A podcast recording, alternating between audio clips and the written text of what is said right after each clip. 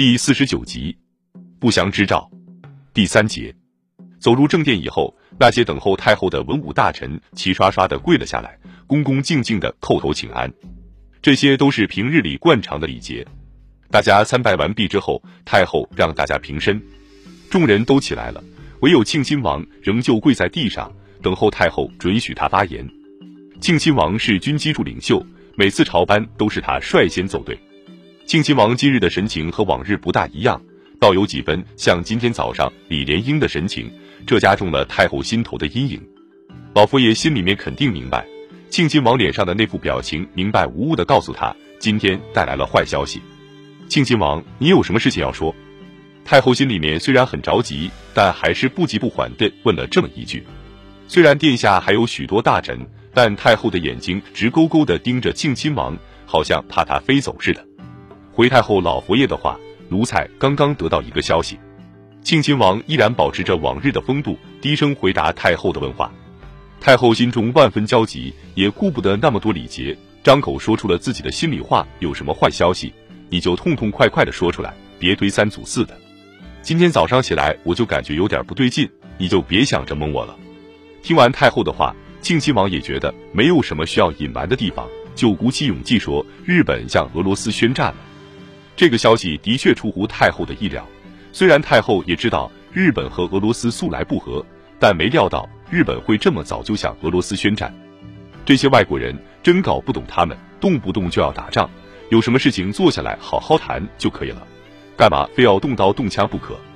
对了，庆亲王，你知道他们为什么开战吗？我瞧这两个国家都不是什么好东西，对我们国家都怀有非分之想。太后发了一通感慨。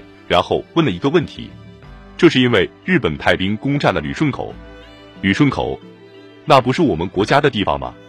太后吃惊的说道：“是的呀，老佛爷。”靖亲王并不否认，这真是太奇怪，他们要打仗，干嘛不到他们自己国土上去打？在日本本土或者西伯利亚都可以，为什么要在我们国家打？太后非常生气，一连问了好几个问题，请太后放心。这次战争和我们国家没有关系，没有关系，亏你说得出来。如果真的是一点关系也没有，他们为什么要在我们国家打？太后这话太辛辣了，弄得庆亲王张口结舌，说不出话来。久在朝堂为官，这些人都练就了一副好口才，天大的事情都能说没了。平日里太后虽然也知道他们在说谎话骗自己，不过觉得没什么大不了的，就没有拆穿他们。今日的事情委实太大，他终于忍无可忍，抢白了庆亲王两句。不过太后也没有弄得庆亲王下不来台，他自顾自地低下头思考起来，把那些朝臣晾在了一边。庆亲王和其他大臣都一脸严肃地待在下面，个个装出思考的样子，不知道背地里在绕着什么花花肠子。俗话说，养兵千日，用兵一时。太后突然提高了嗓门，和日本兵、俄国兵一样。我们的兵也是一天吃三顿饭。现在国家有难，即使他们只能打一仗，也应该让他们出去碰一下。不管最后能不能成功，我们都要有些准备。就让兵部调集几路兵马赶往旅顺口吧。大家都听出了太后那段话背后的意思。太后并不是存心污蔑中国军队，确实是因为当时中国的军队太不像样了。她虽然明知中国的军队不堪用。无法抵御那些外国兵的侵袭，但还是主张在自己力所能及的范围内做好准备。在太后看来，就算庆亲王所说属实，我们自己也得准备一下，以防重蹈甲午海战的覆辙。太后接着说：“不管愿意不愿意，我们都得承认，不管外国人的哪一次战争，也不管是在我们国内打，还是在国境附近打，也不管是外国人和外国人打，还是外国人和中国人打。”这么多年来，我们一次都没有打赢过，闹腾到最后都是我们割地赔款。依我看来，这次日俄开战只是他们抢占东三省的前奏，战后他们肯定还会有下一步动作。东三省是我大清龙兴之地，说什么也不能拱手让给他们。见太后越说越慷慨，庆亲王连忙插嘴，打断了太后的话，望太后息怒，听老奴说两句。日本和俄国确实有豺狼之心。不过，这未必能证明他们此次有非分之想。只要我们严守中立，坚定立场，肯定能够渡过难关。庆亲王刚刚说完，太后就接口说：“话虽如此，你还是要吩咐沿线各道府，务必让他们小心从事，千万不要有什么挑衅行为。”对庆亲王的回话，太后显然不以为然，她依着自己的意思滔滔不绝地说下去。我们在避免和敌人发生冲突的同时，还要布置好兵力，以防不测。如果敌人蛮横无理的向我们挑衅，或者直接劫掠我们的土地，我们就不能再退让了，要尽全力自卫。总之，目前我们需要做的是忍耐，不要说什么让人误会的话，或者做一些容易引起误会的事情。假如我们如此忍让，那些人还要找我们麻烦的话，我们就非得干他一架不可。大家千万不要就此相信太后说的话。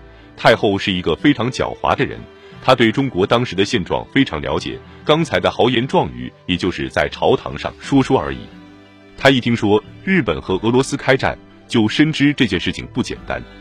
不管在什么情况下，只要牵涉自身利益，太后都不会莽撞。她虽然说的很强硬，但并没有命令庆亲王去办理。同时，太后深知，如果自己这番话通过书面发表出去，日本和俄罗斯肯定会借机在东三省吵闹一番，到时候吃亏的还是自己。当时的中国是如此贫弱，加上外面又没有强有力的后援，他怎么会贸然和别人开战呢？如果事情闹得过大，也许会把他自己的宝座弄翻，这是太后死也不愿意看到的。由于发生了这些不愉快的事情，太后根本不想在金銮殿上多坐。他急不可待地离开了朝堂，在我们的簇拥下向自己的寝宫走去。往日回寝宫的时候，太后总是东张西望的巡视，今天她却像是被什么追赶着似的，一味地向前猛冲。太后很喜欢花，平日回宫，她总要对路边的花品评一番。今日那些花没了这份荣耀，不要说花，就是跪在路边的小太监也难以让太后抬眼瞧一下。走在太后身后的我，发现了一个细节：太后把身躯挺得直直的，就像一个奋发有为的少年人。也许太后是想借此来为自己打气。她已经受够了那些外国人的侮辱，心中再也放不下任何委屈。在我看来，此时太后心中不仅满怀屈辱，肩膀也担上了责任。